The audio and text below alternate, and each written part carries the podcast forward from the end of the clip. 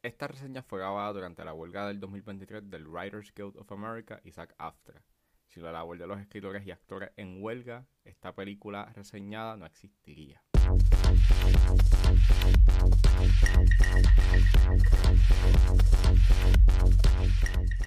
Damas y caballeros, bienvenidos a 10 a 15, un podcast donde se habla de películas y series un lapso de 10 a 15 Soy Ángel y en este episodio voy a estar hablando de la nueva película de Christopher Nolan titulada Oppenheimer. Oppenheimer está exhibiéndose en cines, así que setback, relax, que 10 a 15 acaba de comenzar.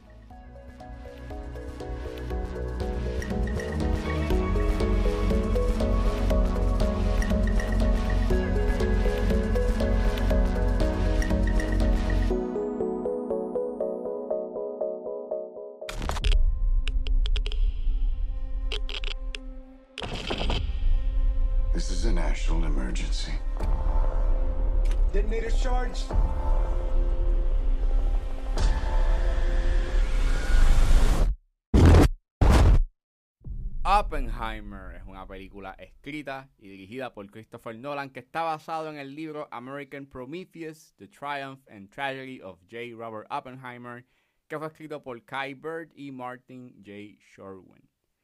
El elenco lo compone Killian Murphy, Emily Blunt, Matt Damon, Florence Pugh, Robert Downey Jr., Alden Aaron Wright, Jason Clark, Josh Beck, Benny Safdie, Rami Malek, Tony Goldwyn, Kenneth Branagh, Gary Oldman, Alex Wolf, Tom Conti y hay otros más. El elenco es tan grande que probablemente puedo estar como dos minutos, casi tres, este, los que son parte de este elenco. Y Oppenheimer trata sobre la historia del científico J. Robert Oppenheimer y su rol en el desarrollo de la bomba atómica. Disclaimer, esta película tiene una escena de suicidio, por lo cual sugiero discreción.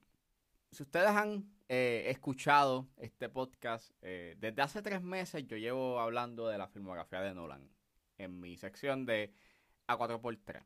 Y si han escuchado esos episodios, este, ustedes pues han podido ver que even though Christopher Nolan para mí, yo sí lo puedo considerar como un director bastante legendario. Las películas que él ha hecho son sumamente icónicas y ha dejado una marca bastante grande en el cine. Sí diría que sus últimas películas no han sido como que las mejores. Revisitándolas, les puedo encontrar como que muchas fallas a nivel narrativo y siento que él ha dependido mucho de conceptos, sino este, bastante novedosos o por lo menos que son bastante intrigantes y ha dejado a un lado como que su elemento humano o por lo menos o, el de darle más caracterización a sus personajes y a su narrativa. Y pues eh, estaba bastante pompeado, you know, por el por, por Oppenheimer. Este, claro, ¿cómo no estarlo? Es una nueva película de Christopher Nolan, por supuesto que uno va a estar pompeado. Y pues yo fui con la mentalidad de ver una película que estuviese buena, mano. Que fuese una buena película de Christopher Nolan. Mejor que Tenet. Lo que yo no pensaba, o lo que me resulta sumamente sorpresivo, es que esta película es la mejor película de Nolan. Hasta ahora, de su filmografía. Y ustedes dirán, Ángel, tú estás al careto, o sea, Inception y Interstellar este, Dunkirk, mano, son películas que han marcado yo el cine, sí, es verdad. Pero Oppenheimer no le tiene nada que envidiar a Inception o a Interstellar. Porque esta película tiene algo que no tienen esas películas. Y es que no dependen de convenciones o de algo high concept para ser buena. Y mano, Oppenheimer es la culminación de todas las cosas buenas que ha hecho Nolan a lo largo de su filmografía. Y en verdad es impresionante el que Nolan hizo un biopic de tres horas. Y es sumamente impresionante el hecho en que en esas tres horas en ningún momento yo me sentí aburrido. Yo estaba on board. Yo quería ver más. Y yo no puedo creer que yo diga eso. Yo pensaba que. Yo pensaba que en algún punto esta película, mano, iba a flaquear con su pacing no es así. ¿Verdad? No es así. Esta película eh, no se limita bajo las convenciones del biopic, en verdad trasciende y se convierte en otra cosa. Y en verdad el resultado es uno sumamente magistral. Y yo estoy en shock. Yo la vi el lunes. Yo la vi el lunes y todavía estoy cubriendo el festival de Fantasia, por es que estoy, por eso es que estoy lanzando esta reseña ahora. Pero, este, mano, todavía estoy pensando en esta película. En verdad es una película que lo que se me ha quedado conmigo es que es una película tan emocional. Es de las más emocionales que ha hecho Nolan. Y es una película que es impulsada por la emoción en todos los aspectos. Eh, la, la edición misma depende mucho de la emoción de los personajes para que se mueva, para tener un ritmo. Y en verdad, eso crea un estilo tan experimental. Me recordó tanto a al estilo de edición de Terrence Malick, o por lo menos el estilo de edición de The Tree of Life, que a veces este, te ponían escenas bien random, pero en verdad tenían un propósito, pero tenían un propósito emocional. Y en esta pasa lo mismo. O sea, tú estás viendo en momentos, you know, como que snippets del el mundo, you know, cuántico y las partículas y los átomos y reincorporan visuales de personajes del pasado y en verdad es utiliza tanto del visual storytelling, que eso es algo que yo en revisitando la filmografía de Nolan yo me quejaba tanto. Y aquí, mano, él, él la utiliza tanto, o sea, es él literalmente se cogió en serio lo de Tenet esa línea de don't try to understand it, feel it. Y básicamente eso. Like, Oppenheimer no es una película que no es que tienes que saberte el contexto y la historia de Oppenheimer para poderte, you know, disfrutar, para tú poderte disfrutar la película. Aunque claro, ayuda bastante porque pues hay un montón de personajes y no todos los personajes como que tienen un desarrollo o tienen un gran énfasis, pero con no saber nada, como yo, yo no sabía nada, you know, de, yo, no sabía nada de la vida de Oppenheimer. En verdad, yo me disfruté bastante de lo que estaba pasando en pantalla porque todo estaba siendo dirigido a la emoción, a la psiquis, a, a, adentrarte en la psiquis de sus personajes. Y todo está motivado a eso, a que tú te adentres en, en la mentalidad de Oppenheimer y lo que sentían sus personas cercanas en puntos. Y en verdad, el resultado es bien fantástico.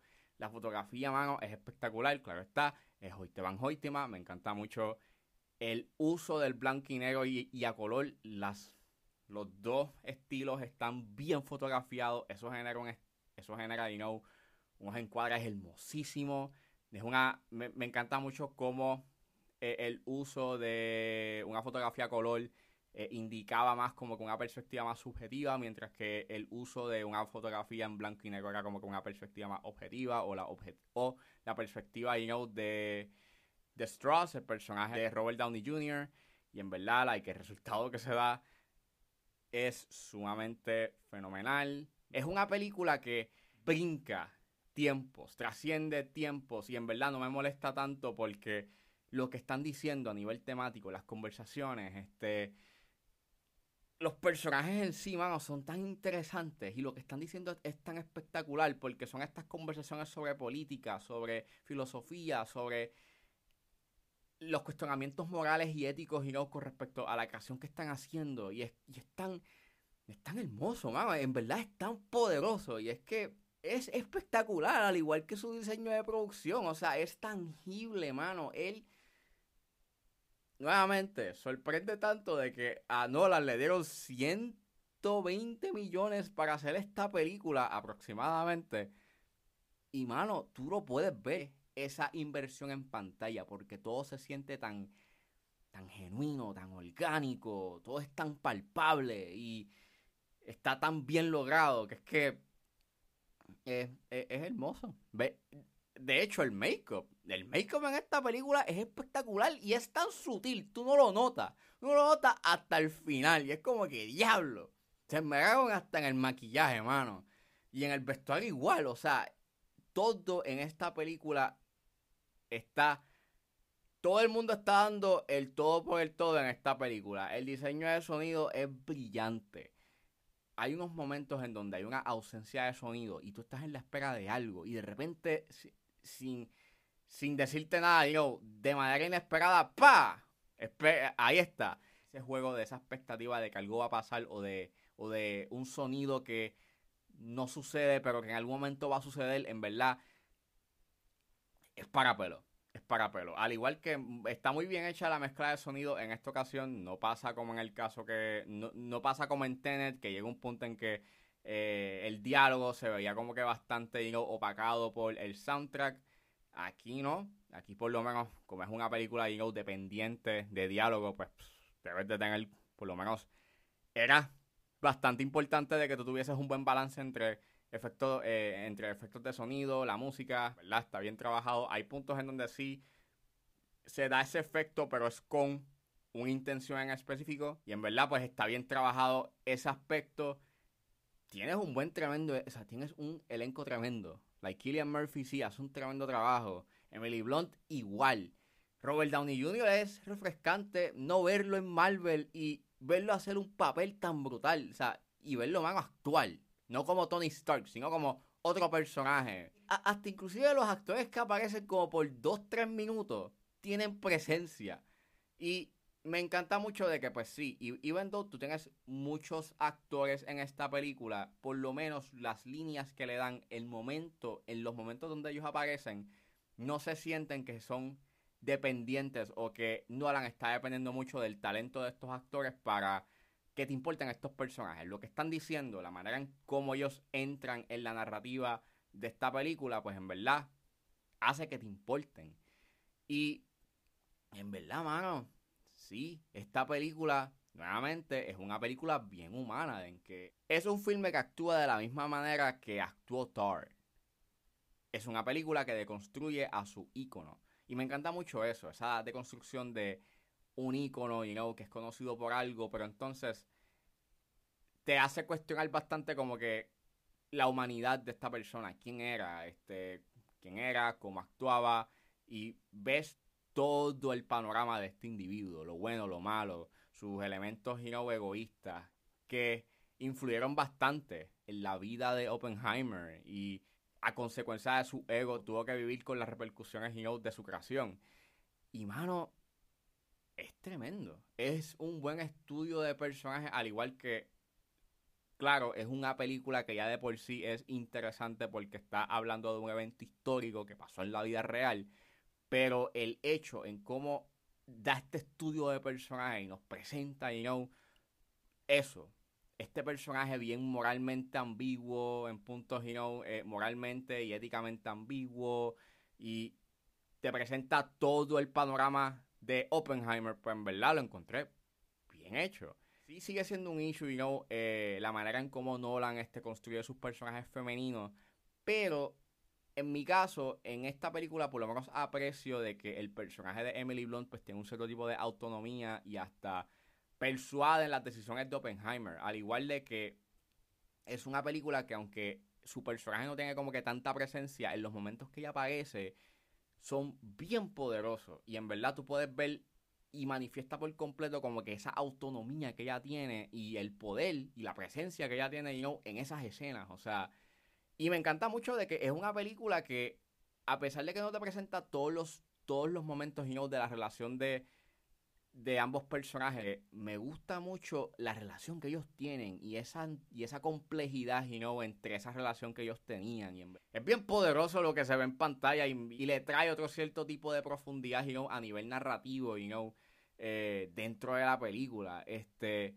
mano, todavía me resulta tan para pelos como representa la paranoia y las repercusiones que tuvo Oppenheimer con la, eh, con la creación de la bomba atómica. Hay dos escenas en específico que son espectaculares y que nuevamente es experimental. Es algo que Nolan hasta este punto él no había hecho con su en su filmografía, el de jugar con las líneas de la fantasía y de la realidad. Y aunque ustedes digan, bueno, mano, lo hizo en Inception, sí, pero aquí, pero en Inception se sentía bastante clínico, se sentía bastante, you como que calculado. Aquí se siente tan de la nada, tan imprevisto. Y cuando pasa, te coge por sorpresa. Y en verdad, eh, es asombroso. Es, asombroso y en verdad es una de las mejores escenas que yo he visto. O sea, esta película tiene muy buenas, tiene tiene muy buenas escenas. Pero esa escena, quien haya visto la película sabe, sabe cuál es. Pero hay tantas escenas en esta película que son tan poderosas y que en verdad el visual storytelling es espectacular. Y entonces con la música de Ludwig Göransson es, like, aumentan, contribuye a que esas escenas sean más poderosas todavía. Para mí la pieza favorita, o sea, mi pieza favorita de este soundtrack es Trinity, es brillante ese uso de elementos electrónicos con elementos orgánicos como violines, pianos, en verdad, like, contribuyen a ese elemento de movimiento y constante en la película. E, específicamente esa pieza musical Trinity que literalmente es, son un chorro de violines escalando lentamente, o sea, poco a poco, y entonces escala y sigue escalando y sigue escalando, y entonces llega a este punto en donde tú estás en la espera de que va, de que va a pasar, de que, lo, de que lo inevitable va a pasar, y cuando pasa, es perfecto, ¿verdad? Es espectacular.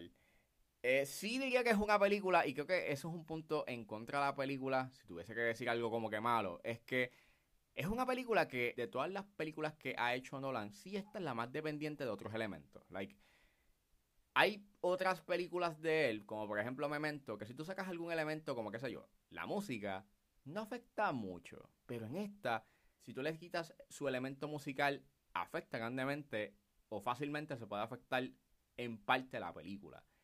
Pero aún con eso, yo se la perdono. Porque Nolan hizo un biopic que Además de ser un biopic, es un thriller político en puntos experimental. Y, en su última hora se convierte en un courtroom drama. Y con todo y eso, la película se siente interesante, fascinante. Y si hubiese durado una hora más o media hora más, a mí me hubiese molestado. En conclusión, Oppenheimer para mí es la mejor película que ha hecho Nolan en su carrera. Es la culminación de todo lo que él ha hecho hasta ahora. Y es, y es el producto donde coge todas las fortalezas de él y las mezcla y genera algo trascendental. Es una película que cuando ves los últimos encuadres, esos últimos encuadres literalmente encapsulan lo que es Oppenheimer. Una pieza en donde muestra las repercusiones de la creación de la bomba atómica y cómo hasta el sol de hoy vivimos con esa preocupación. Es ese cautionary tale de que esto no se puede volver a repetir y la manera en cómo presenta eso y la manera en cómo hace una deconstrucción de un ícono es sencillamente una obra maestra. You are the man who gave them the power to destroy themselves. And the world is not prepared.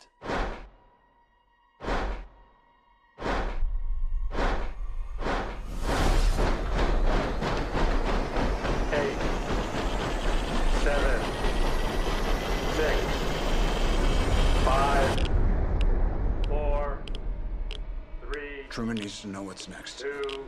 What's next? One.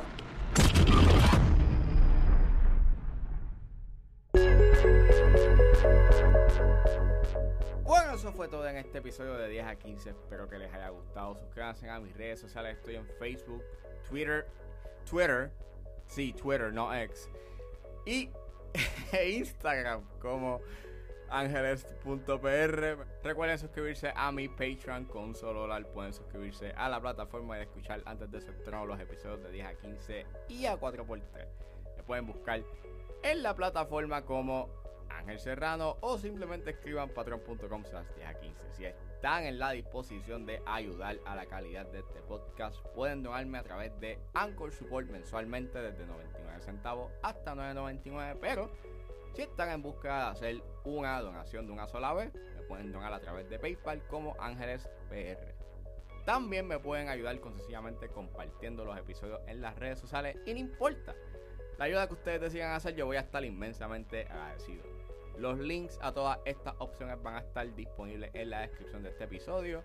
pueden buscar en su proveedor de podcast favorito como 10 a 15 con Ángel Serrano. Gracias por escucharme. Recuerden suscribirse y nos vemos en la próxima.